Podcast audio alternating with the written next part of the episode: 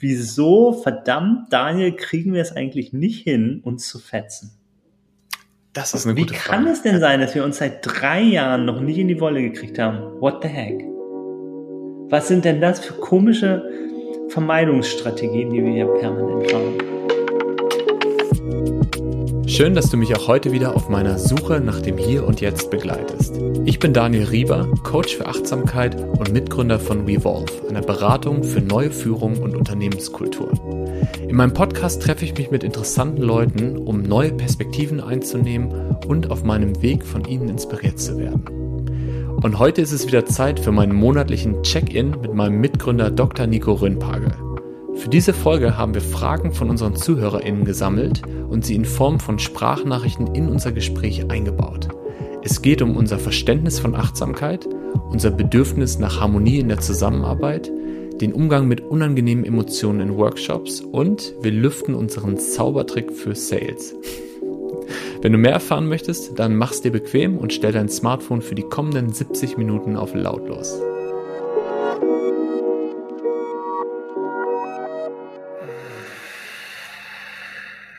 Na, da ist aber einer noch müde. Ich bin auch richtig spät erst ins Bett gekommen. Ich habe äh, zwei Jugendfreunde getroffen Ja. und wir waren lange, lange draußen mit kurzer Hose bis Mitternacht. Das war unglaublich super. Ist das nicht ein geiles Gefühl, abends noch eine kurze Hose zu tragen? Ja, und ich bin dann echt nach Mitternacht mit kurzer Hose quer durch die Stadt 15 Kilometer zurückgefahren und es war einfach nur geil. Ich bin auch noch so durch Kreuzberg, so Oranienstraße und so, und da war noch ein Leben. Es war echt äh, unglaublich. Ja, ich habe gestern noch einen Freund besucht in Friedrichshain und bin dann, es war nicht so spät, ich glaube gegen halb elf oder so zurück. Und ich habe auch gedacht, wow, also das ist, das ist das Berlin, in das ich mich vor zehn Jahren, als ich hingezogen bin, verliebt habe. Die Menschen auf der Straße und alle gut drauf und einfach so eine Offenheit, so eine Freiheit, so eine Lockerheit. Ähm, das ist echt Sommer und das ist vor allen Dingen auch Sommer nach äh, einem Jahr Corona, oder? Ja, Ja, du, du hattest erzählt, dass du äh, tanzen warst sogar, ne? Am Wochenende. Ja, es war die letzten x Wochen lang, jeden Samstag oder Sonntag war im Treptower Park hier in Berlin große Tanzdemonstration. Also Mhm. angemeldete Demonstration nicht gegen irgendwas, auch nichts Corona-Relevantes, sondern einfach eine Demo für die Tanzkultur. Tanzen als Menschenrecht, Tanzen als Heilung für Selbst und Kollektiv. Und da waren letzten Sonntag, ich war ganz selten nur da, nur ein, zwei, drei Mal im Laufe des letzten Jahres, Mhm. waren knapp 1000 Leute da. Krass. Also mit Sicherheitsabstand und Masken und natürlich allem, was dazugehört. Kein Alkohol, es durfte auf der ganzen Fläche nicht geraucht werden. Ähm, und es war sonntagsnachmittag, es war richtig gut. Mal wieder barfuß unter der Halbsonne zumindest zu tanzen. Aber ich habe genau gestern den Organisator getroffen und er hat mir gesagt, dass jetzt alle Tanzdemos verboten sind, weil es doch immer irgendwelche kleinen Zwischenfälle gibt oder wie letzte Woche im Anschluss dann, als sich eine andere Gruppe dann noch auf ein, eine Nachbarwiese mit einem privaten Rave begeben hat und doch noch Alkohol geflossen ist.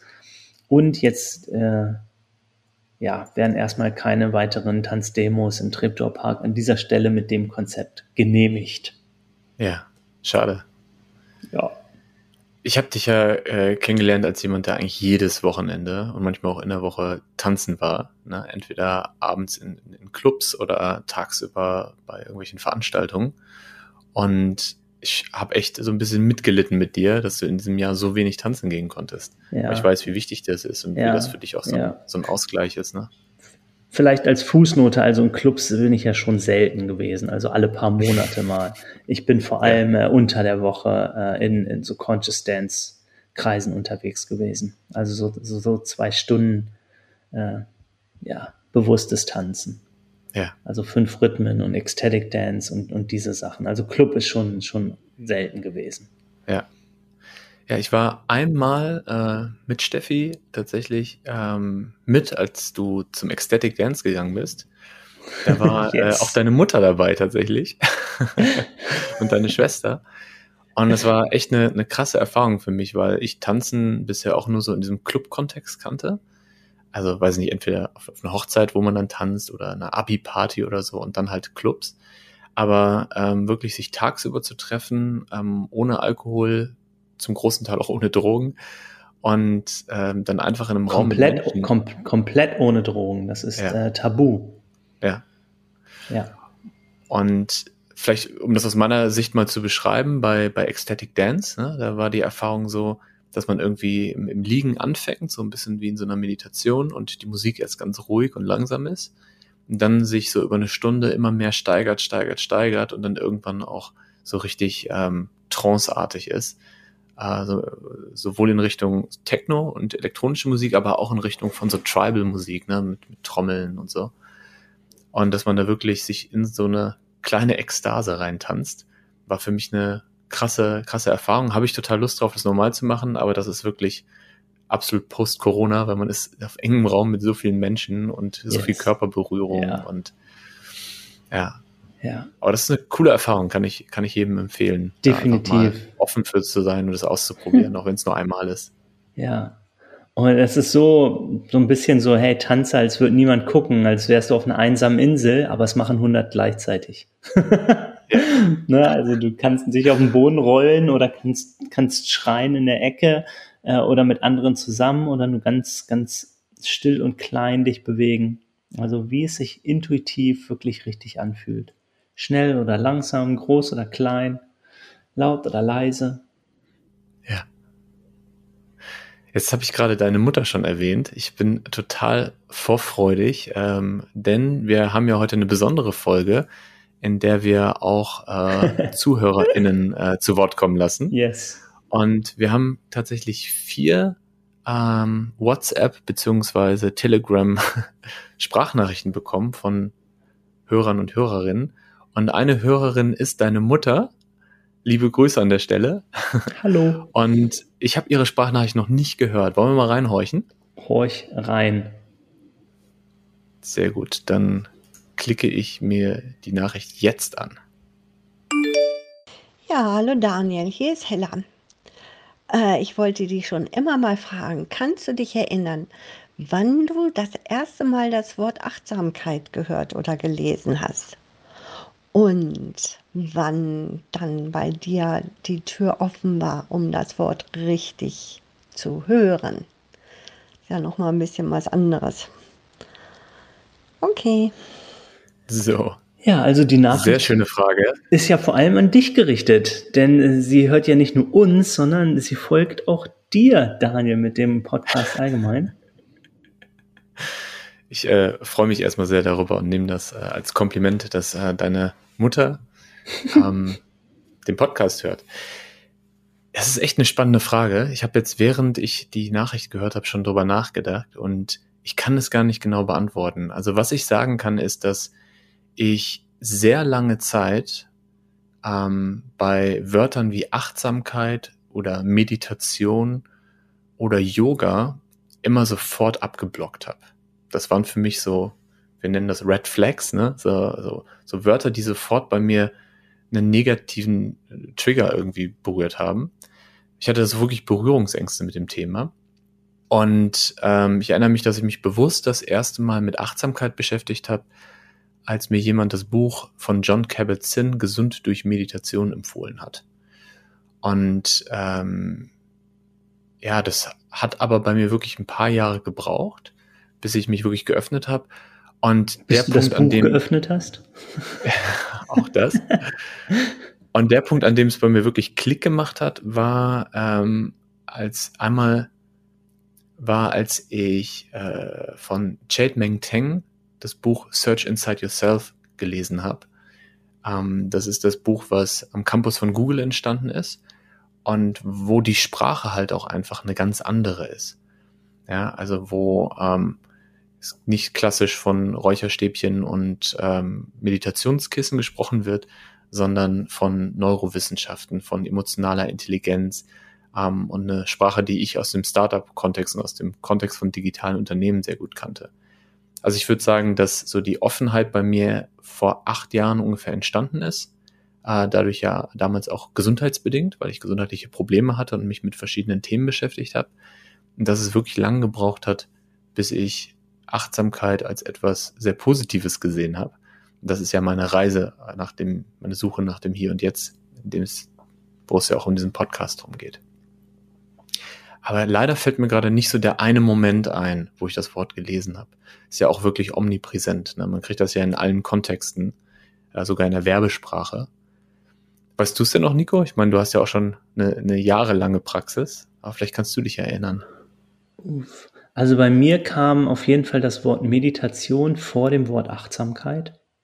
Ja. Äh, und, und Yoga vor dem Wort Achtsamkeit. Ähm, ja, weil ja Achtsamkeit als Begriff ist ja, ist ja so in den letzten zehn Jahren vor allem vorangegangen. Und auch weil mein Hintergrund eher aus dem Yoga hin zur Meditation und Achtsamkeit war. Und mhm. Achtsamkeit als solche, also Sati im Pali, eher, eher aus dem buddhistischen Kontext kommt, bevor es dann so ver, verweltlicht wurde und mhm. religionsunabhängig ist. Insofern die Frage, wann habe ich das erste Mal Achtsamkeit? Irgendwann so im, im, im Studium, also ähm, die ganze Zeit, also schon so vor 15 Jahren vielleicht, aber ich kann mich nicht konkret dran erinnern. Ich ja. weiß, wir haben tatsächlich in meinem Kunstpädagogik-Seminar, einer der Professoren war äh, ziemlich offen für alles mögliche Alternative, wo ich auch unter anderem eine Abschlussarbeit zu Zen-Gärten äh, geschrieben habe. Mhm. Ähm, also mich auch im Studium schon viel so mit, mit Zen-Buddhismus befasst habe und so. Da kam Achtsamkeit und auch achtsame Kunsterfahrung oder welche Rolle spielt Achtsamkeit und Körper und so, also das, was mich auch sonst bewegt, im Studium schon vor. Also das mhm. sind ja, ja, und ich habe eben 2008 den Abschluss gemacht, also vor 15 Jahren dort irgendwann. So mehr vielleicht so im Studium, Freunde. Aber keine Ahnung, wann ich wirklich das erste Mal diesen Begriff gehört oder gelesen habe.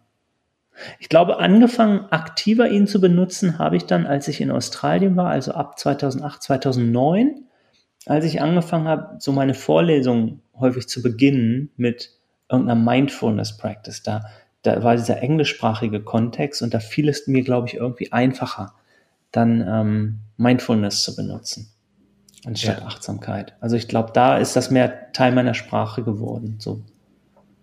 Das finde ich einen total spannenden Punkt, ähm, über den wir beide auch schon öfter gesprochen haben, nämlich die Wörter Achtsamkeit und Mindfulness, die ja äh, synonym genutzt werden. Ne?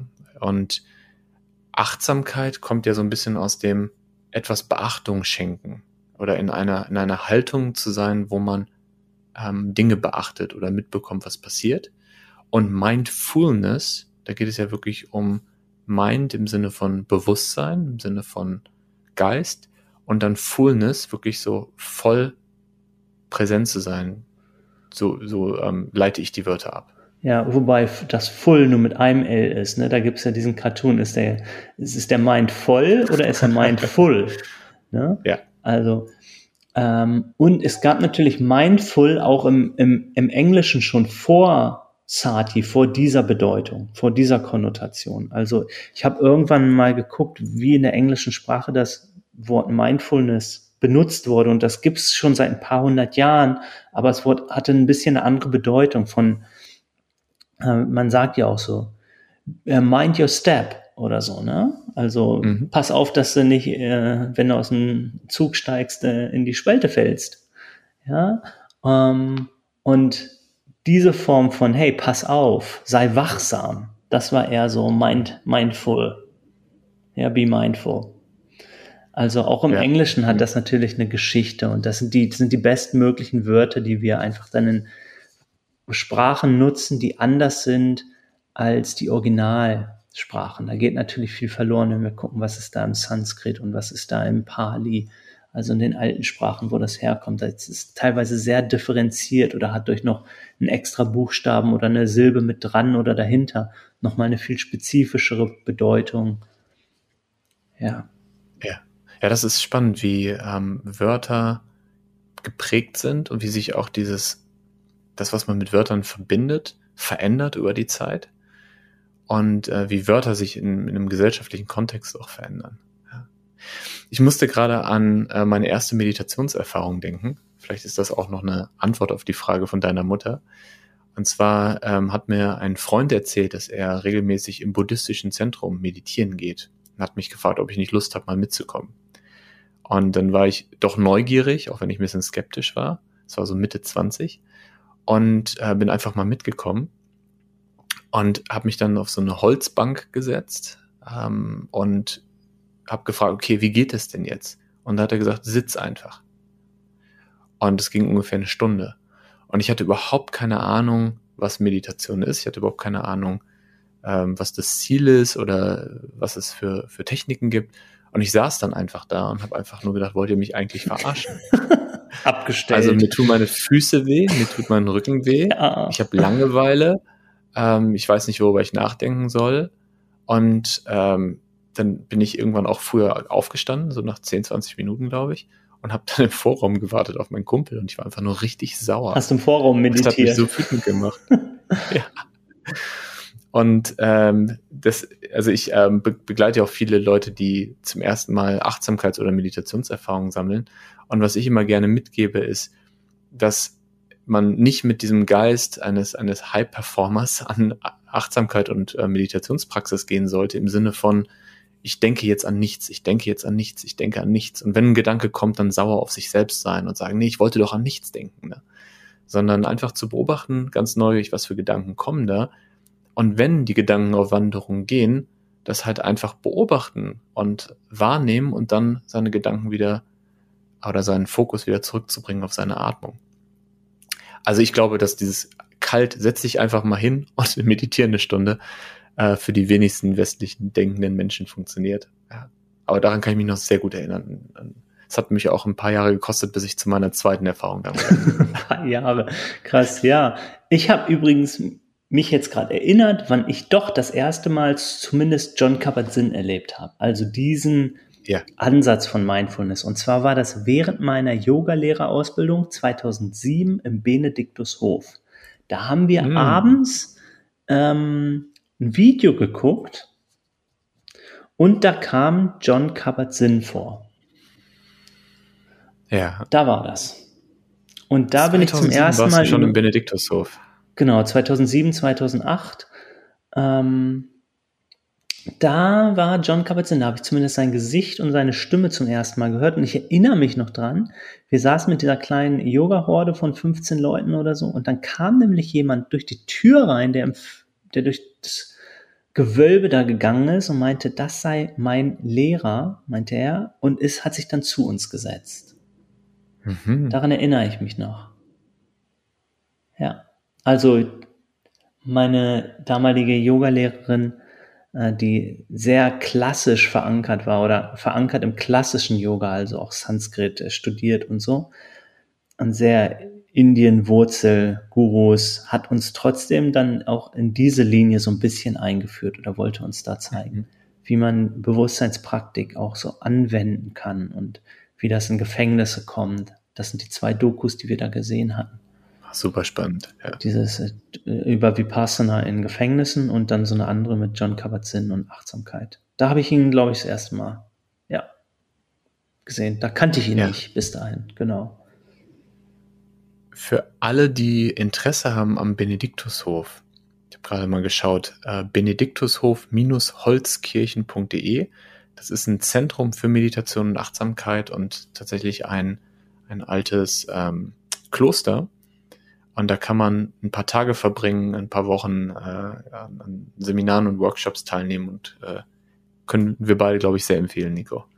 Ja, ganz, ganz toller Ort. Das ist einer der größten spirituellen Begegnungsstätten in Deutschland oder hier in Europa. Dieses alte Benediktinerkloster, was äh, geleitet wurde von dem ähm, Zen-Mönch und exkommunizierten Benediktiner-Mönch Williges Jäger, mhm. also einem der ganz großen, äh, wichtigen spirituellen deutschen Lehrer, vor kurzem gestorben. Ähm, und mhm. dort ist aber eben nicht nur Zen und Yoga, sondern da ist wirklich alles. Da ist von Kalligrafie über indianischer Tanz, über Naturerfahrung, Kochen, alles. Also jeder kann dort auch Workshops anbieten und es ist ein ganz, ganz, ganz toller Ort, wo eine unglaublich krasse Stille herrscht, weil dort seit Jahrzehnten täglich in tiefer Zen-Stille gesessen wird. Also es hat eine unglaublich erdende, ist richtig so ein, so ein Feld, so ein, so ein Buddha-Feld, finde ich. Das ist ein ganz toller Ort. Also zwischen Würzburg und Frankfurt sehr empfehlenswert. Mit sehr einem empfehlenswert. wahnsinnig schönen Zen-Garten. Ähm, Glaube ich, einer der, der wenigen wirklichen Zen-Gärten in Deutschland. Richtig gut. Und äh, dort findet auch einmal im Jahr die Mind-Konferenz statt, organisiert von Seven Mind. Auch eine super Veranstaltung, die leider dieses und letztes Jahr ausgefallen ist. Und mhm. ich ärgere mich besonders nicht nur, weil ich gern Teilnehmer gewesen wäre, sondern weil ich ja auch tatsächlich äh, als Speaker ähm, dabei gewesen wäre. Und ich hoffe sehr, dass es im nächsten Jahr stattfindet und dass ich dann auch immer noch äh, auf die Bühne darf. Und werde dann aber wahrscheinlich ein neues Thema haben, weil sich die Zeit ja auch weiterentwickelt hat. Genau, also kurzer Exkurs, Benediktushof, Prädikat, äh, besuchenswert. Wir haben noch mehr Sprachnachrichten bekommen und äh, ich würde vorschlagen, wir springen mal in die Sprachnachricht von Frank. Äh, für alle, die gerade zuhören, ähm, Frank ist ein äh, sehr toller Mensch, den äh, ich kennenlernen durfte vor vielen Jahren. Und ich habe mit ihm eine Podcast-Folge gemacht und zwar hat er mir erzählt, dass er einen Schlaganfall hatte vor fünf Jahren. Und wir haben äh, in, in einer Podcast-Folge darüber gesprochen, wie es für ihn war, äh, morgens aufzuwachen und halbseitig gelähmt zu sein, was ihm geholfen hat, auf seinem Weg äh, wieder sprechen zu können, wieder teilnehmen zu können am Alltag. Und wir haben auch über ähm, sein großes Hobby, seine, seine Faszination für Improvisationstheater gesprochen. Also super Folge kann ich auf jeden Fall sehr empfehlen. Und ich würde sagen, wir hören einfach mal rein, was Frank uns so äh, zu erzählen hat. Lieber Daniel, hier ist der Frank. Ich habe eine Frage. Und zwar, wie harmonisch ist es eigentlich zwischen dir und Nico, wenn ihr über die Wege der Achtsamkeit sprecht, sinniert? Seid ihr da wirklich immer einer Meinung? Oder gibt es da auch schon Unterschiede in der Betrachtungsweise und ähm, Auslegung? Und wie geht ihr dann damit um? Vielen Dank. Großartig. Das passt ja wirklich perfekt, denn wir haben gerade über Achtsamkeit sinniert und äh, ich hatte die Sprachnachricht noch nicht vorher gehört. also ich glaube, wie man gerade gehört hat, zwischen Nico und mir ist ja meistens Harmonie und wir schwingen, glaube ich, meistens sehr, sehr gut miteinander. Ähm, aber ich finde es tatsächlich eine schöne Möglichkeit, auch mal ähm, zu gucken, wo haben wir auch unterschiedliche Perspektiven oder wo ist auch mal ein bisschen äh, Friction, ein bisschen Spannung zwischen uns. Was hast du gedacht, als du es gerade gehört hast, Nico? Äh, ich kannte die Frage ja auch noch nicht. Ich finde sie super und da hat er uns auch gut erkannt, weil wir diese harmoniebedürftigen äh, Typen sind und du eben auch so schön mhm. gesagt hast, dann, ja, es ist ja mal schön zu gucken, wo man so unterschiedliche Perspektiven hat. Also allein diese, mhm. diese sanfte, fast schon passive-aggressive äh, Formulierung. Ja, ja, also zu gucken, ey, wieso verdammt, Daniel, kriegen wir es eigentlich nicht hin, uns zu fetzen? Das ist Wie eine gute kann Frage. es denn sein, dass wir uns seit drei Jahren noch nicht in die Wolle gekriegt haben? What the heck? Was sind denn das für komische Vermeidungsstrategien, die wir hier permanent fahren? das ist eine gute Frage. So weil, haben wir denn echt ähm, keine Streitkultur. Was ist denn hier, was ist denn nicht in Ordnung? Ja. Es gibt so, so Momente, in denen so ein bisschen Spannung im Raum liegt. Aber äh, eigentlich haben wir bisher immer äh, einen Weg gefunden, ich sag mal positiv formuliert, die Spannung wieder in was Produktives, Konstruktives zu formen. Aber du hast recht, also lass uns, lass uns mal damit aufhören. Was soll denn das? Ja, ich, äh, es gibt wirklich wenig Situationen. Ich, ich hoffe, wünsche, glaube, es wird auch noch was kommen, aber insgesamt haben wir einfach so ein ja, so ein, so ein sehr ähnliches Denken. Ne? Ja. Ähm, eine, eine kleine Situation, die mir jetzt gerade kommt, das ist vielleicht so ein gutes Jahr her. Da saßen wir mit Lena, mit einer unserer Mitarbeiterinnen aus unserem Team, ähm, draußen, haben Lunch gegessen und da ging es um, mhm. um so Mindfulness und ob man auch sagt Beyond Mindfulness. Ähm, ob man das eben so, so promotet und sagt, hey, es geht, geht um mehr als Mindfulness. Ja, und, und so ein Slogan das ist Beyond auch die einzige Situation, die mir eingefallen ist, Nico. Das ist witzig. Und ich habe auch kurz drüber nachgedacht, wann gab es mal so einen richtigen Spannungsmoment? Und das ist die einzige Situation in den letzten drei Jahren, die mir eingefallen ist. Ja, aber und dabei war das noch so, so mild. Ja, es war so mild. So, ja, wir haben unterschiedliche Meinungen und und da ist es dann aber auch geblieben. Und das ist auch echt gut, glaube ich, mal eine unterschiedliche Meinung zu haben. Und mich wundert es eigentlich, dass wir uns nicht häufiger äh, auch so ein bisschen challengen und unterschiedliche ja. Meinung haben, weil ich habe auch schon eine Tendenz, die so ein bisschen besserwisserisch ist. Mhm. Ja, aber das kommt irgendwie selten durch bei uns beiden. Das ist bei mir genauso. Ich bin auch jemand, der, guck mal, schon wieder Harmonie hier, oder? Super gut. Äh, ich bin auch jemand, der ähm, manchmal dickköpfig sein kann, ähm, dem es manchmal schwerfällt, sich in andere Perspektiven reinzudenken oder zu akzeptieren, dass es auch andere Meinungen gibt. Und ich merke das äh, mit, meiner Frau, aber auch mit meinen Freunden und in ganz vielen Alltagssituationen, dass ich manchmal, ich sag mal, dickköpfig sein kann. Und in unserer äh, Arbeitsbeziehung kommt das, glaube ich, bei uns beiden seltener vor. Das ist spannend. Ja. Ich, ich glaube, wir haben beide eine große Überschneidungsmenge, aber wir haben auch so ein bisschen so eine Expertise einfach. Also du, sage ich mal, vereinfacht mehr so eben Business und die Startup-Welt und kennst dich mit bestimmten Prozessen und Technologien und so besser mhm. aus. Und ich habe vielleicht in anderen Bereichen, wenn es mehr um meine Körperpraxis geht oder um, äh, um pädagogische Konzepte mhm. oder, oder irgendwie sowas, ein bisschen mehr Erfahrung. Und da ist es dann so ein bisschen so, da, da respektieren wir, glaube ich, unser unterschiedliches Fachwissen und unsere Erfahrungen und grätschen dann da auch nicht rein ja. oder challengen das selten. Ähm, sondern ich höre hör dir dann da einfach gern zu und vertraue dir da irgendwie äh, und merke, dass ich da einfach viel, viel gelernt habe und auch gerne manchmal was teile, wo ich das Gefühl habe, hey, da, da habe ich einen, Erfahrungsschatz, den du vielleicht noch nicht hast. Ähm, und dann gibt's das, wo wir die Überschneidungsmenge haben und da sind wir einfach irgendwie sehr ähnlich. Und deshalb gibt's glaube ich, wenig Reibung, weil wir, wir haben so unterschiedliche Felder und da challengen wir uns nicht so, da respektieren wir so unsere Expertise jeweils.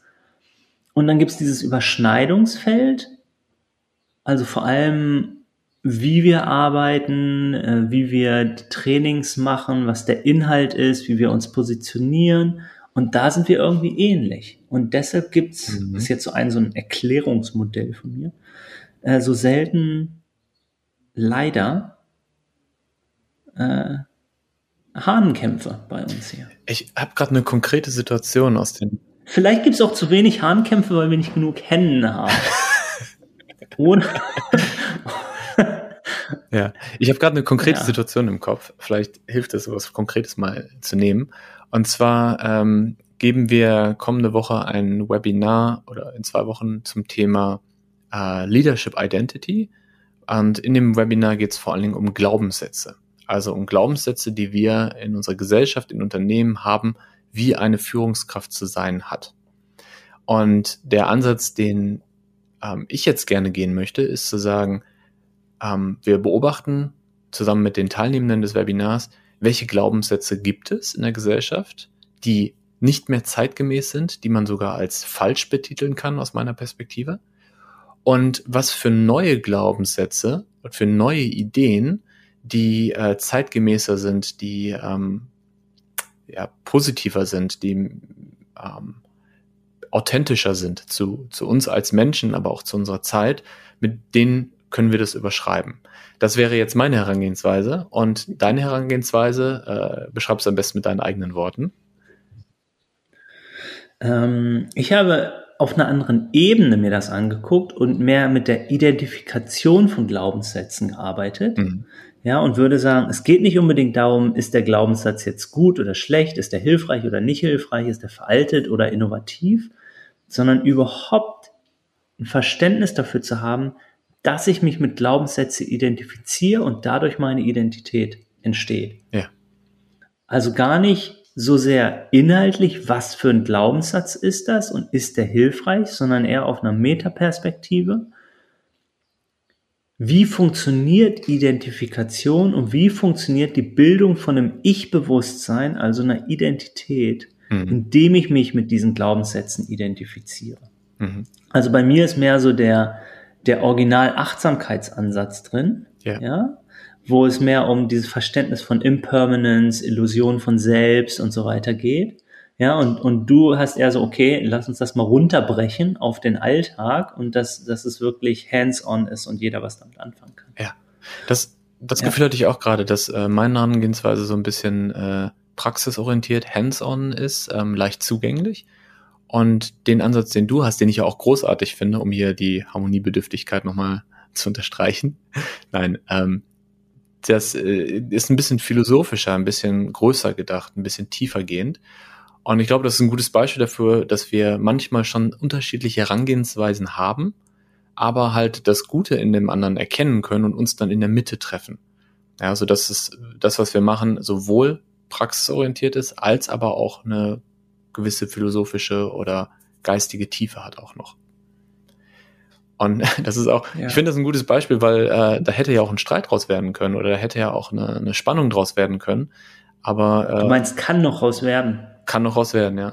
Endlich. Wir haben, wir haben die Karten noch nicht verspielt. Wir können endlich. Wenn nicht, müssen wir wieder auf die nächste Situation in x Monaten warten. ja. Ja, ich, ich, äh, ich würde gerne gerade, Nico. Ich habe gerade richtig Lust, aber irgendwie fällt es mir schwer mal so richtig in Mich zu Konfrontation zu ja. gehen. Ja. Okay, falls äh, ein guter Coach oder eine gute Coachin gerade zuhört und hier Vermeidungsstrategien beobachtet, ähm, gerne eine Nachricht an uns, gerne auch eine Sprachnachricht, die würden wir dann beim nächsten Mal reinbauen. Aber da brauchen wir vielleicht auch mal eine neutrale Person, die uns sagt, äh, harmonieren wir wirklich miteinander oder machen wir uns was vor? Und äh, es ist eigentlich ein, ein Eiertanz, wie man so schön im Deutschen sagt. Ja, ich finde dich super, Nico. Danke für den, für den Aufruf. Danke, Daniel. Ähm, ich respektiere dich auch sehr.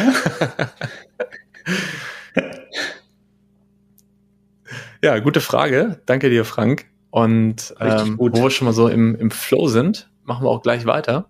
Und ich klicke mal jetzt auf die Frage von äh, Amanda, unserer gemeinsamen Bekannten.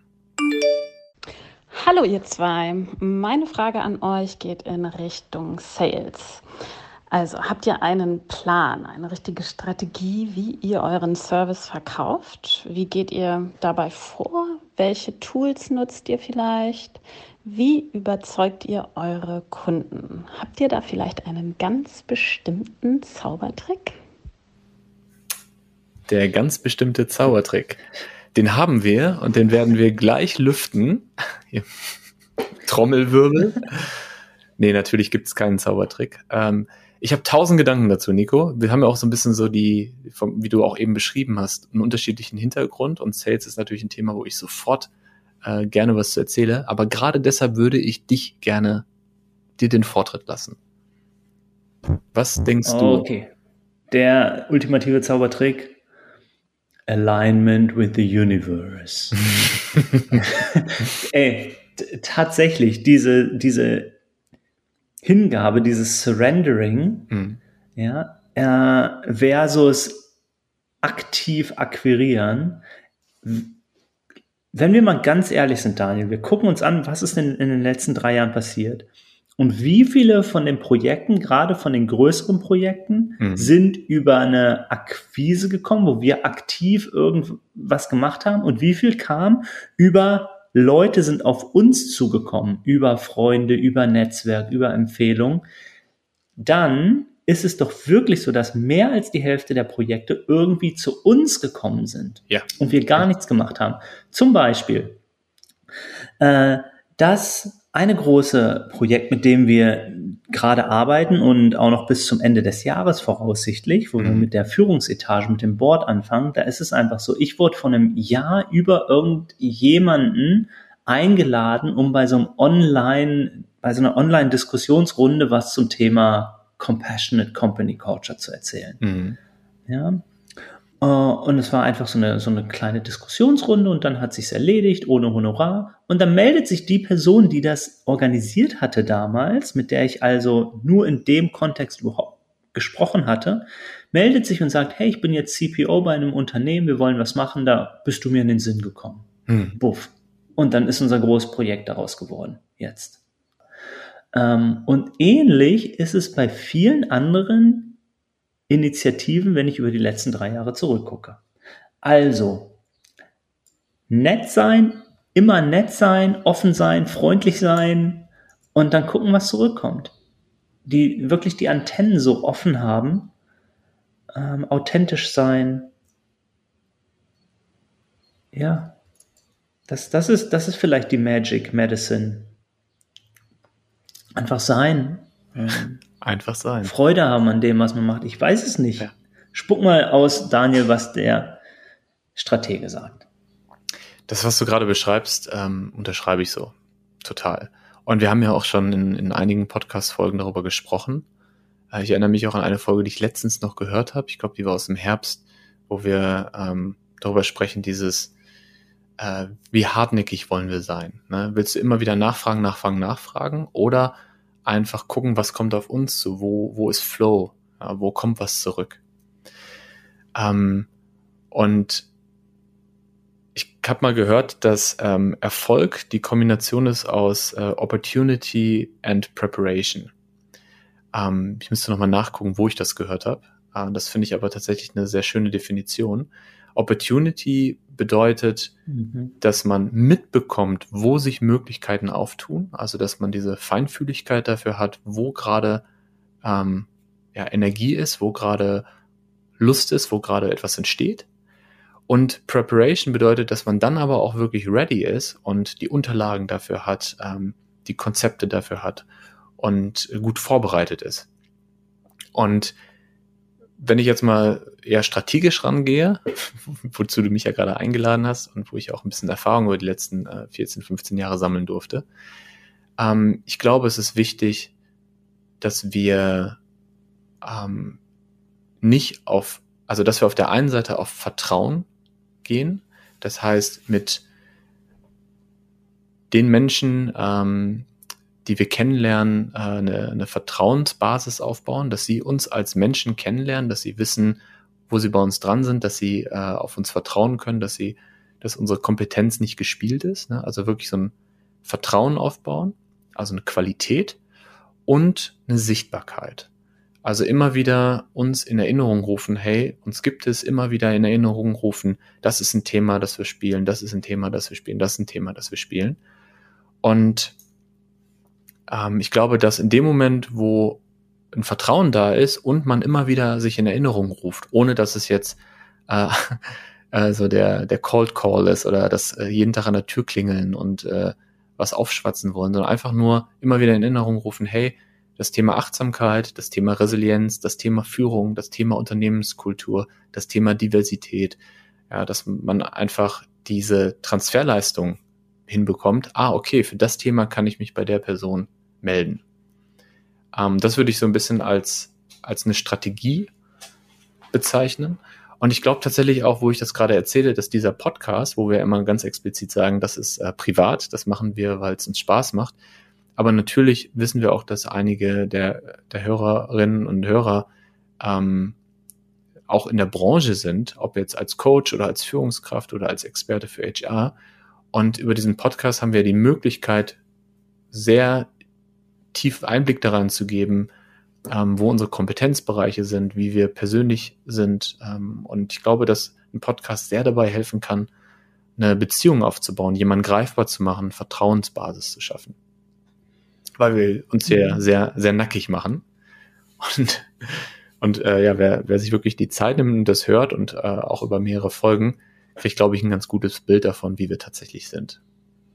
Mhm, ja. Ich melde mich auch nochmal. Gerne. Äh, zu, zu dem ein Wort, was du gerade benutzt hast, Sichtbarkeit. Ja.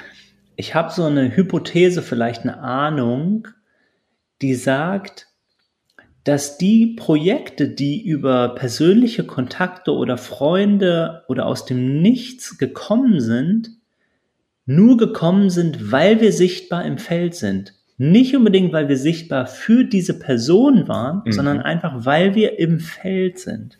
Ja. Also vielleicht hört sich das ein bisschen metaphysisch an, aber Leute, die so diesen Feldbegriff nutzen für Aufstellungsarbeit oder Theorie U oder wie auch immer konnotiert, ist eben so, wir sind, sind in diesem Feld mit der Arbeit, die wir tun, mhm. ja, und sind in dem Feld mit unserer Energie und mit, mit unserer Vision und mit unseren Wünschen und irgendwas kommt zurück. Nur was zurückkommt, das ist nicht unbedingt unter unserer Kontrolle. Also wir, wir versuchen vielleicht mit fünf Unternehmen was zu machen und es kommt von einem sechsten, was wir gar nicht kontaktiert haben, zurück. Aber die Energie, vereinfacht gesprochen, die wir in die fünf gegeben haben, ja. die verpufft nicht einfach, die ist da, die ist im Feld, die ist Teil von dem System, von dem Feld. Und dann kommt es eben vielleicht über so eine Hintertür, die wir gar nicht gesehen haben, zurück. So fühlt es sich ein bisschen an. Mhm. Und ich, ich sage das, weil ich wirklich unterstreichen möchte, wie wichtig es ist, dran zu bleiben und Dinge zu tun. Ja. Ja, also wenn was von hinten kommt unerwartet, heißt das nicht, ah, ich muss nichts machen, ja, sondern ich mache weiterhin, weil das ist, ist die Lebensenergie, das ist ja auch so unser Drive, unser Purpose, der, der möchte Ausdruck haben, der möchte ins Feld gehen. Nur wie sozusagen das Karma ist, wie was zurückkommt, mhm. das ist außerhalb ähm, unseres Einflusses. Das ist ein schönes Bild. Das gehe ich auch total mit. Ähm, manchmal wirkt es so, äh, wie du auch eingangs gesagt hast, wir haben ja auch mal eine Analyse tatsächlich gemacht, manchmal wirkt es so, als ähm, wären unsere Marketing- und Sales-Strategien, ähm, Techniken nicht von Erfolg gekrönt, weil nicht direkt daraus was entsteht. Aber es entsteht ja einiges gerade und ähm, ja, irgendwie ist es ja alles connected. Ne? Also Leute sprechen mit Leuten, man ruft sich in Erinnerung, Themen, Themen äh, werden weitergegeben. Ich habe, äh, aber um vielleicht noch ein bisschen konkreter zu werden, ich habe gestern einen, einen Call gehabt mit einem potenziellen Kunden, ähm, von dem ich dir auch noch nicht erzählt habe. Und ähm, das fand ich ganz spannend. In dem Call hat er mich angesprochen und hat gesagt, ey, ich sehe gerade, dass du einen guten Job machst als Salesperson. Und das fand ich total spannend, weil wir quasi dann wirklich so uns transparent gegeben haben und haben gesagt, hey, ähm, müssen jetzt nicht um den, um den heißen Brei rum, rumreden. Natürlich möchte ich dir gerne etwas verkaufen. Und äh, das war deshalb möglich, weil die Person ähm, auch schon mal auf der anderen Seite war. Also nicht immer nur auf Corporate-Seite und äh, Dienstleister und Beratungshäuser eingekauft hat, sondern selber auch schon mal auf der Anbieterseite war. Und das fand ich ein super angenehmes Gespräch, weil ähm, er ganz konkret auch gesagt hat, hey, was, wie unterscheidet ihr euch von anderen? Ähm, was, äh, wie teuer ist euer Angebot, euer Programm? Was, wie, wie rechnet ihr ab in Manntagen? Und äh, das hat es halt möglich gemacht, wirklich sehr klar und deutlich drüber zu sprechen und zu gucken, passt das oder passt das nicht. Was mir in dem Gespräch aufgefallen ist ähm, und was ich vielleicht als, als eine Idee gerne auch weitergebe, ist, ähm, ich glaube, total wichtig in unserem Business, und unser Business ist, mit Menschen zu arbeiten, ist neben dem Vertrauen auch wirklich Empathie, also wirklich zuzuhören und wirkliches Interesse daran zu haben, was sind die Herausforderungen, mit denen mein Gegenüber gerade beschäftigt ist. Also in einem halbstündigen Call nicht eine halbe Stunde einfach eine Präsentation runterrattern, sondern mindestens eine Viertelstunde sich Zeit nehmen und zu fragen, hey, wo stehst du gerade? Was sind die Herausforderungen, die ihr gerade wirklich habt? Und dann individuell auch auf diese Punkte eingehen. Ja, und ähm, natürlich gibt es gewisse Überschneidungen bei allen Unternehmen, mit denen wir sprechen. Das heißt, es macht schon Sinn, gewisse Prozesse oder Produkte zu standardisieren. Aber dennoch ist jedes Unternehmen und ist jede Person individuell und will auch individuell wahrgenommen werden. Und ich glaube, das ist ein wichtiger Punkt, also Empathie. Und zwar nicht eine gelernte, gespielte Empathie, sondern eine, eine ehrliche, gelebte Empathie. Ja. Ich hoffe, dass äh, das das für dich, Amanda, spannend war. Ich bin äh, sehr dankbar für deine Frage und ähm, auch dankbar dafür, dass du mir schon sehr häufig Feedback gegeben hast zu diesem Podcast und äh, lange dabei bist. Und ich erinnere mich auch daran, dass du mal gesagt hast, dass du die Folgen Check-in mit Nico, dass du da immer so ein bisschen unsicher bist, ob es dir gefällt oder nicht, weil manchmal sprechen wir auch über so Hassliebe. Eine Hassliebe, Hassliebe genau. nennt man das. Manchmal sprechen wir über so belanglose Dinge und darum ist mir gerade noch eine Frage eingefallen, Nico, die mal nicht von einem Zuhörenden kommt. Und zwar, äh, was glaubst du, warum hören Menschen diesen Podcast? Was könnte interessant sein an diesem Podcast? Hm.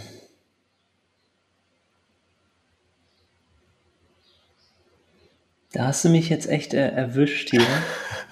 Weil ich bin ja, ich bin ja selbst auch kein Podcast-Hörer. Ja. Ich höre ja gar keine Podcasts, auch weil ich kein Smartphone habe. Und, ähm, und insofern, erst so in den letzten, eigentlich so im letzten halben Jahr habe ich ab und an mal so einen Podcast gehört. Irgendwie, Mhm. wenn ich äh, ein Fenster putze oder so. ja, oder einen Schrank aufbaue. Äh, Aber sonst sehr wenig. Insofern, wo du über Empathie sprichst, fällt es mir ganz schön schwierig nachzuvollziehen, weshalb überhaupt jemand hier lauscht. Hm. Aber ich glaube, es ist so äh, die, die Mischung aus, äh, wir haben, wir haben so ein, ähm, ein Business, was wir aufbauen, diesen Prozess so transparent zu machen. Wir haben ein super Thema, Achtsamkeit, Mindful Leadership. Das Mhm. ist einfach so ein booming Thema, was wir eigentlich erforschen. Wir erforschen ja ähm, durch unsere Trainings und unsere Company-Entwicklung, wie das nochmal neu in Unternehmen und Organisationen und Teams kommen kann. Ja. Und wir machen, finde ich, so ein bisschen diesen, diesen Forschungsprozess, denn vor drei Jahren gab es einfach noch keine Lösung, wie macht man Mindful Leadership in virtuellen Meetings. Ja, diesen Prozess, diesen Forschungsprozess machen wir so transparent. Hm. Und ich glaube, wir erkunden einfach Fragen, zu denen es nicht unbedingt Antworten gibt. Und wo, wo manche hier der HörerInnen ähm, vielleicht ähnliche Fragen haben, Mhm. aber weil es keine Antworten gibt, zumindest keine Schwarz-Weiß-Antworten oder Finalen, sind die vielleicht einfach hier dabei und forschen so mit und sind selbst so an der Speerspitze vorne mit dabei. Hm. Und das finde ich schon spannend. Und dazu kommt natürlich, dass es äh, hoffentlich zumindest einigermaßen unterhaltsam ist. ja. Ja. Also kein wissenschaftliches Paper oder Vortrag, sondern wir hier authentisch sind. Und uns zeigen, äh, versuchen ehrlich, dass, dass diese, diese Fragen, diese, diese Prozesse von, von ein Unternehmen aufbauen, äh, ja, manchmal Te Täler hat und Fragen und Schwierigkeiten und Herausforderungen. Hm. Ja. Spannend. Ich bin ja tatsächlich großer Podcast-Fan. Ähm, ich höre viele Podcasts, auch sehr unterschiedliche. Ähm, ich höre auf der einen Seite so unterhaltsame Podcasts, ähm, die so eher in Richtung Comedy gehen. Ähm, Ich muss gerade lachen, weil me- meine Freunde, die ich gestern gesehen habe, haben auch gerade einen Podcast gehört und dort ist das Motto von den zwei Jungs, die sich da immer unterhalten. Es wurde schon alles gesagt, aber nicht von jedem. Das ist ein gutes Motto. Das ist das Niveau. Äh, Okay, zurück zu dir, deshalb musste ich gerade schmunzeln. Ja, das, das äh, beschreibt das Phänomen Podcast aber tatsächlich ganz gut, ja. Was ich erzählen wollte gerade ist, um es vielleicht auch abzukürzen, ähm, die Podcast, ich habe mich schon selber gefragt, warum ich gewisse Podcasts höre. Und für mich ist es gar nicht so sehr die kurzfristige Unterhaltung und für mich ist es gar nicht so sehr das, was ich lerne, sondern vielmehr ähm, dieses so nah an einer anderen Person dran sein, quasi so in, in die Wohnung reingucken können der Person ähm, und über einen längeren Prozess zu begleiten. Also es gibt zum Beispiel einen Podcast, den ich höre, als ich angefangen habe, den zu hören, da waren die beiden ähm, Podcastmacher noch nicht so richtig bekannt in Deutschland. Ähm, halt einfach, ja, einfach ein, ein mittelmäßig guter, erfolgreicher Podcast. Und dann innerhalb der letzten zwei, drei Jahre sind die ähm, richtig bekannt geworden, ähm, eigene Fernsehsendungen bekommen und so weiter. Die meisten wissen wahrscheinlich auch, von wem ich gerade spreche. Und ich finde es so spannend mitzubekommen, ähm, wie dieser Prozess für sie stattfindet. Also wie es auf einmal ist, ähm, ja, bekannt zu sein, wie es auf einmal ist, äh, auch hinter, hinter den Fassaden ähm, mit äh, Spotify darüber zu sprechen, ähm, einen Exklusiv-Podcast zu haben und so weiter. Und ich will uns jetzt gar nicht äh, damit vergleichen, sondern ähm, ich glaube, was bei uns interessant ist, ist, wie du es auch gerade beschrieben hast, wir sind gerade auf einer spannenden Reise. Wir sind auf der Reise, ein Unternehmen zu gründen. Wir sind auf der Reise, ein Thema, das aus unserer Sicht total wichtig und zeitgemäß ist ähm, und in die Welt zu bringen. Äh, wir sind auf Konferenzen, wir werden hoffentlich bald wieder viel reisen. Wir können in unterschiedliche Unternehmen reingucken, in Startups, in alte traditionelle Unternehmen, aber auch in, in globale Unternehmen. Und diese Erfahrungen, die wir da machen, teilen. Und das heißt, es gibt einmal so die inhaltliche Ebene und dann gibt es auch noch diese Metaebene. Ja, und das finde ich persönlich total spannend. Und ich hoffe, dass äh, dass das auch den einen oder die andere begeistert. Ja. Guck mal, habe ich auch eine Frage eingebaut. Wenn du auch noch eine Frage hast, gerne. Ansonsten springe ich jetzt weiter zu unserer letzten Frage für heute. Let's do it. Und zwar kommt die von unserem guten Freund Francisco.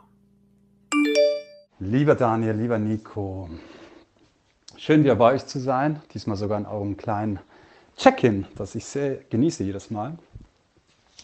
Und zwar mit der Frage, die mir gerade am meisten unter den Nägeln brennt. Und zwar kommt diese aus einem Ereignis zwei Tage zuvor. Und zwar näherte sich vorgestern der zehnte Todestag meiner Mutter oder jährte sich dieser Tag. Und es war eine Situation, an der ich, in der ich, oder ein Tag, an dem ich einfach sehr unruhig war vom ersten Moment. Und eigentlich wollte ich mit meiner Familie sein und das klappte nicht aus vor allem zeitlichen Gründen. Und ich war ziemlich abgelenkt und äh, eigentlich wenig überraschend und dennoch relativ unbewusst äh, sehr ähm, beschäftigt mit anderen Dingen, bis meine Liebste mich fragte, wie geht's dir eigentlich?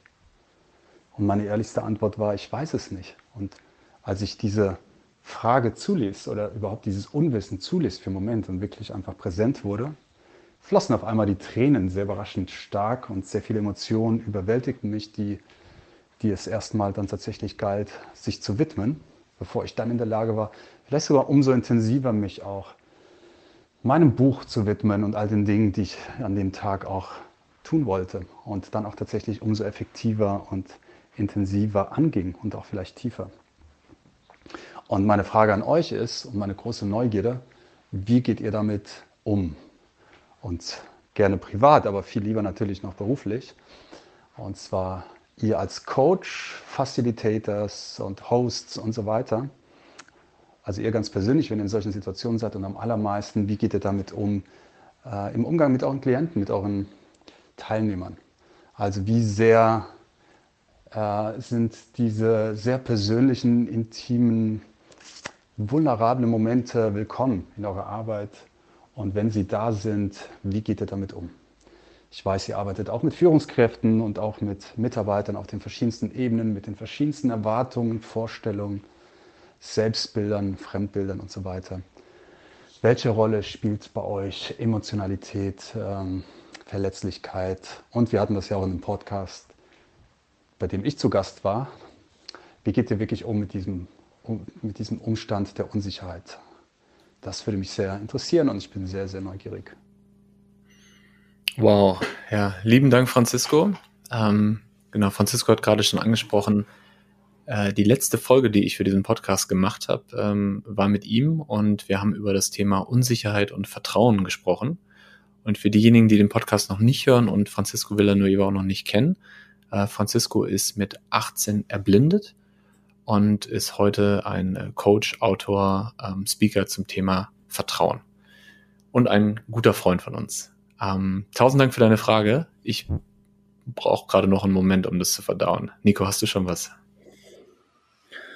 Okay, beginne ich mal. Francisco, den ich übrigens auch beim Tanzen letztes Wochenende im Park traf. ähm, also, wenn, wenn wir in Unternehmen gehen und mit Teams arbeiten, gibt es einen Wunsch in mir, der ist, ich möchte so tief wie möglich. Ich möchte, dass die Menschen ihre Welt verändern, in ihre Schatten gehen, Traumaarbeit machen, transformieren. Ja, das ist so ein, ein Wunsch in mir. Und gleichzeitig möchte ich ähm, realistisch sein und möchte ich respektvoll sein und Schritt für Schritt gehen. Und ich weiß, das ist, was wir machen, weder tief transformative Arbeit, noch ist es therapeutische Arbeit. Mhm. Also wir öffnen nicht explizit diesen Raum, ähm, um, um irgendwie so in, ja, in Traumata reinzugehen, um in, in tiefe, tiefere Themen reinzugehen. Und gleichzeitig sind natürlich auch diese im Feld. Und für mich ist es eher wichtig, ein, einen Raum zu kreieren, die Gruppe zu spüren und zu gucken, wo steht denn die Gruppe? Was ist denn das Level von Vertrauen? Was ist denn das Level von äh, Verletzlichkeit, was sie schon haben? Wie viel teilen die denn schon? Wie viel Emotionalität ist denn in der Company, in deren Kultur erlaubt? Mhm. Und dann zu gucken, wo ist hier die Grenze? Wo ist so die Learning Edge? Wo geht äh, die uncomfortable Zone los sozusagen? Und dann jeweils zu gucken für jedes Team anders, wo ist hier das Lernen? Wo kann man einen kleinen Schritt machen raus aus der Comfort Zone? Also wo ist es möglich, den Raum so zu halten, so ein Gefühl von Sicherheit auch in einem Zoom-Meeting mit zum Beispiel 20 Leuten zu geben, wo vielleicht doch jemand was teilt, was er oder sie sonst nicht getan hätte. Das muss nicht gleich das mega große Ding sein, wo, wo Tränen kommen, vielleicht sogar eher nicht, äh, sondern ja, so der, der, was ist der kleine nächste Schritt? Um dann so ein Gefühl von Sicherheit zu geben, langsam Vertrauen aufzubauen. Also ich wünsche mir das Long-Term, dieses tiefe Öffnen und gleichzeitig weiß ich, wir sind hier in einem Business-Kontext und es ist auch wichtig für viele, die mitmachen, da so Grenzen zu ziehen, dass es nicht zu privat wird, nicht zu emotional. Und gleichzeitig aber auch zu gucken und zu verstehen, Emotion und Menschlichkeit und Verletzlichkeit sind ganz wichtig, auch im Arbeitskontext. Und was ist das richtige Maß für dieses Unternehmen, für mhm. dieses Thema, für dieses Team? Und damit so zu spielen, da so ein Gefühl für zu kriegen. Also eher das Vertrauen einzuladen und dann, das ist ja auch, äh, Francisco, ne, um dich mal direkt zu adressieren, dein, mhm. dein Thema, also Vertrauen zu kreieren, dann zu gucken, was, entsteht in dem Vertrauensraum, anstatt explizit ähm, Emotionalität einzuladen zum Beispiel. Sondern eher den Raum aufzumachen, zu gucken, was möchte sich zeigen. Ja, sehr, das ist so meine, meine erste Response dazu. Sehr schöne Antwort. Ähm, ich merke, dass in der Sprachnachricht von Francisco für mich ganz viele Ebenen drin waren, ganz viele Unterthemen auch. Und ähm, das, das Hauptthema, die Hauptfrage hast du, glaube ich, sehr schön beantwortet. Da habe ich nicht viel hinzuzufügen. Was ich interessant finde, ist, wie du, Francisco, das auch beschreibst. Ähm, da passiert etwas in deinem Leben und du hast aber eigentlich gar nicht die, die Zeit und die Ressourcen, um dich damit zu beschäftigen. Und erst in dem Moment, wo dich jemand fragt und jemand dir wirklich diesen Raum gibt und sagt, wie geht es dir damit eigentlich? Und du das zulässt, in dem Moment kommen die Emotionen erst raus. Und dann, nachdem die Emotionen rausgekommen bist, hast du aber eine ganz neue Klarheit, eine ganz neue Energie, eine ganz neue Qualität, um auch die Dinge zu machen, die du eigentlich machen wolltest. Also diesen Prozess, so wie du ihn gerade beschrieben hast, ähm, das ist auch meine Erfahrung aus meinem eigenen Leben und die Erfahrung aus Coachings und die Erfahrung aus Trainings. Das heißt, ein Ziel sollte es oder kann es immer sein, gerade in Coachings, wo ja auch dieser Raum explizit da ist, dass wir einen, einen Raum schaffen, in dem Menschen sich sicher fühlen, in dem sie sich vertraut fühlen und in dem sie ähm, das Gefühl haben, sie sind okay, so wie sie sind. Ja, mit ihrer Ganzheitlichkeit, mit ihren Emotionen, mit ihren Ängsten, mit ihren Gedanken, mit ihren Wünschen. Und sie dann auch explizit zu fragen, hey, wie geht es dir gerade? Was fühlst du dabei? Und ähm, auch um dann so eine Abgrenzung, so wie du es auch gemacht hast, Nico, nochmal im Business-Kontext reinzubringen. Wir sagen immer, äh, Emotionen gehören zum Menschen dazu. Ähm, Emotionen sind im System und spielen eine Rolle. Aber natürlich ist ein Meeting keine Selbsthilfegruppe. Und es geht ja gar nicht darum, dass wenn jemand seine Emotionen mitbringt, also wenn du jetzt zum Beispiel als jemand, dessen äh, Mutter vor zehn Jahren gestorben ist, am Todestag deiner Mutter im Büro bist, im Team bist und äh, Mitarbeiter, Kollegen merken, hey, irgendwie geht's dir nicht so gut und dich, dich drauf ansprechen, dann ist es total okay und sollte es total okay sein im Unternehmen, traurig zu sein in dem Moment und das zu zeigen. Und empathische Mitarbeiter, Kollegen zu haben, die einen, die einen auch ein bisschen auffangen oder einem zeigen, hey, das ist okay. Und dann geht es aber nicht darum, das zu lösen und ins Detail zu gehen und genau eine Stunde darüber zu sprechen, hey, was sind so Momente, an denen du dich an, an die du dich erinnerst und äh, daraus eine Therapiesitzung zu machen, sondern einfach nur es einmal zu hören, einmal zuzulassen und zu zeigen, dass es okay, dass diese Gefühle da sind. Ja, das heißt, Emotionen im Unternehmen zu zeigen, heißt nicht, die müssen im Unternehmen therapiert werden, sondern es heißt nur, man gewinnt ein besseres Verständnis füreinander und äh, zeigt sich, dass man füreinander da ist und dass wir alle Menschen sind mit Emotionen, mit Ängsten, mit Gefühlen.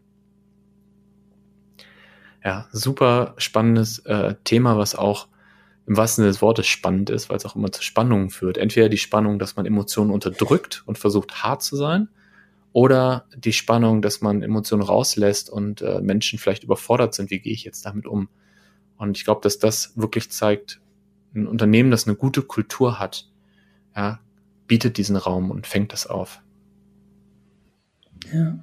Ich frage mich gerade, wie verletzlich wir uns zeigen, wie viel Emotionen wir zeigen, wenn wir zum Beispiel unterrichten. Ja. ja. Ich finde, wir sind schon ziemlich ähm, präsent und authentisch, ähm, manchmal klar, manchmal weich, aber doch sehr professional, mhm. also sehr ähm, neutral irgendwie auch. Ja, also weil wir eben mehr so diese Rolle vielleicht von Facilitator, Raumhalter haben. Ja, frage ich mich äh, gerade einfach, was wäre, wenn, wenn wir noch mehr von uns zeigen würden oder mhm. erzählen? Mhm ja, oder uns einfach emotionaler zeigen. Ist das hilfreich? Ist das Beeinflussung? Ist das unangemessen? Hm. Oder tun wir das vielleicht? Zeigen wir uns vielleicht emotionaler, als ich jetzt gerade mir die Geschichte erzähle? Einfach indem wir authentischer sind, indem wir durch, durch Mimiken reagieren, indem wir reagieren, wenn Leute eben emotionalere, persönlichere Dinge teilen, was ja immer wieder vorkommt, wie wir dann reagieren. Und wir reagieren dann ja auch emotional, nur nicht so expressiv emotional vielleicht. Gute Frage, ja. Ähm, ich, mir kommen gerade so ein paar Momente aus Trainings, ähm, vor allem auch aus Trainings äh, in, in, Person vor Ort, ähm, hoch, wo wir uns aus meiner Sicht schon sehr offen, authentisch, verletzlich gezeigt haben. Ähm, aber ich glaube eher auf so einer beschreibenden Ebene und nicht auf einer emotionalen Ebene. Also zum Beispiel mhm. mit den Teilnehmenden geteilt, hey, ich habe heute Nacht nicht so gut geschlafen oder ich bin heute Morgen mit starken Kopfschmerzen aufgewacht, aber ich wollte heute auf jeden Fall dabei sein. Ähm, also schon, ich glaube, wir üben uns schon darin und machen das, glaube ich, auch ganz gut, ähm, auch zu kommunizieren, hey, wir sind auch Menschen und äh, wir haben auch mhm. Herausforderungen, private und wir haben auch Emotionen, weil das, wir wissen ja, wir kennen ja, haben ja die Erfahrung, dass äh, das immer eine Einladung für die anderen ist, sich auch verletzlich und menschlich zu zeigen und ganzheitlich. Und gleichzeitig glaube ich aber, dass wir, und das ist vielleicht das, was du mit Professionalität bezeichnet hast, dass wir trotzdem noch den Raum halten, trotzdem noch die Ruhe bewahren, trotzdem noch präsent sind und nicht uns darin verlieren. Und irgendwie ist das schade, aber ich kann es mir gerade auch nicht anders vorstellen. Also ich glaube, die Rolle des Facilitators ist schon die, ähm, auch wenn man Mensch ist und auch wenn man auch Emotionen hat und zeigt, trotzdem noch den Raum zu halten, weil wenn man als Facilitator den Raum nicht hält, erwartet man ja von den anderen, dass sie den Raum halten. Und das wäre irgendwie, ist das nicht das, was äh, für das Setting vorgesehen ist. Also ich glaube, das ist gut, diese Professionalität zu bewahren im gewissen Rahmen.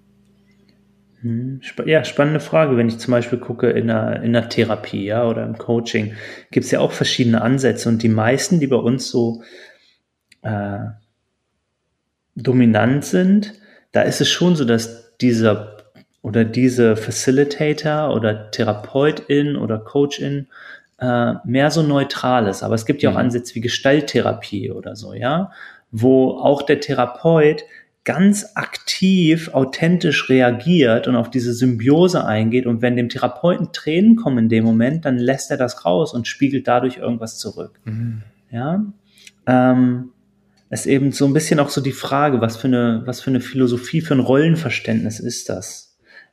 Ja, und wie wir da geprägt sind von, von dominierenden Modellen einfach.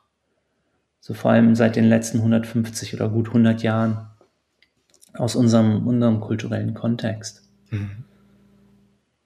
Der einfach auch sehr patriarchal geprägt ist. Ne? Also die ganze Therapie und Verständnis von Coaching und so.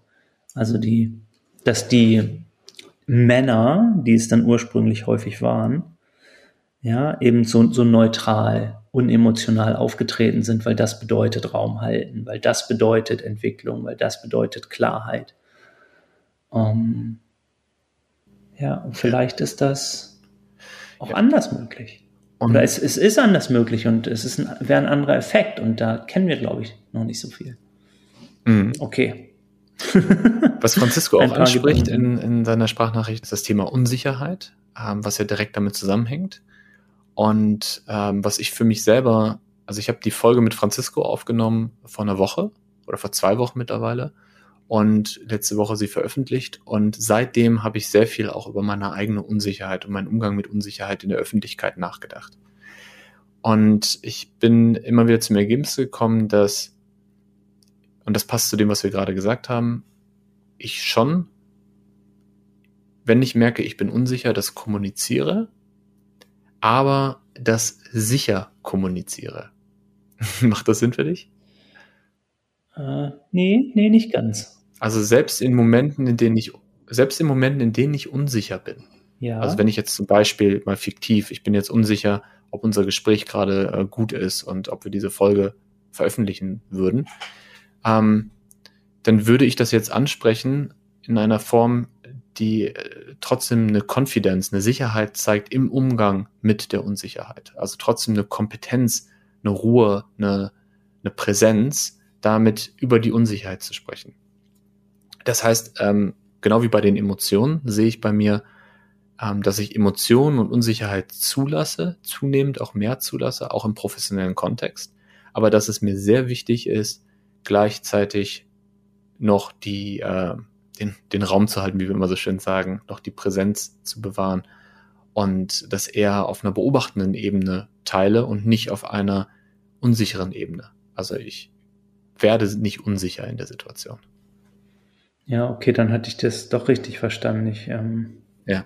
ja, frag mich nur, wie viel dann davon authentisch ist. Ja. Mhm. Also ich kenne das von mir, von mir ähnlich. Also ich behalte die Kontenance, ich behalte die Kontrolle sozusagen, mhm. selbst wenn nach außen und in der Kommunikation vielleicht, selbst wenn andere Stimmen in mir vorgehen oder andere Emotionen. Ja. Ähm.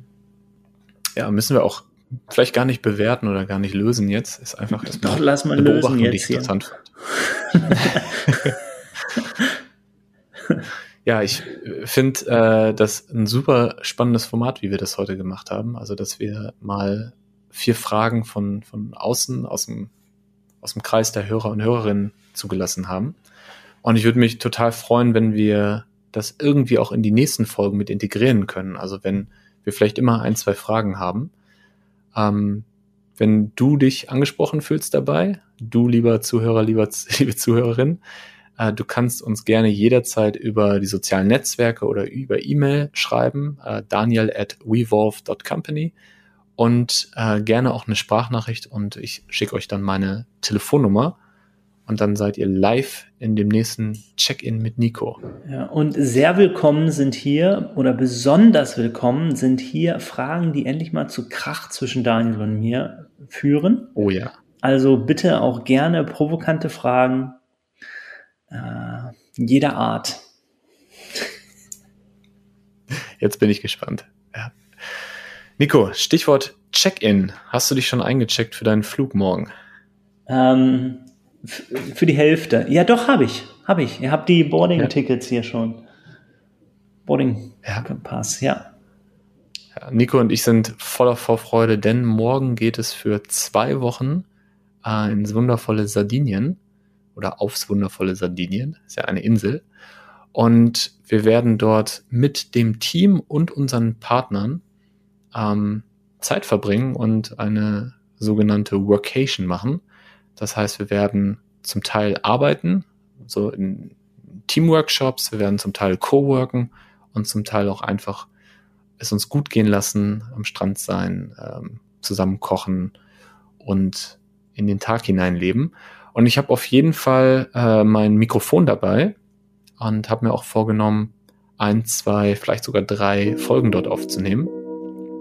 Und äh, bin gespannt und ja, freue mich, wenn, wenn, wenn ihr alle dabei seid. Wie du gehört hast, habe ich in den folgenden Wochen noch viel vor. Und wenn du keine Folge verpassen magst, dann kannst du diesen Podcast natürlich jederzeit abonnieren.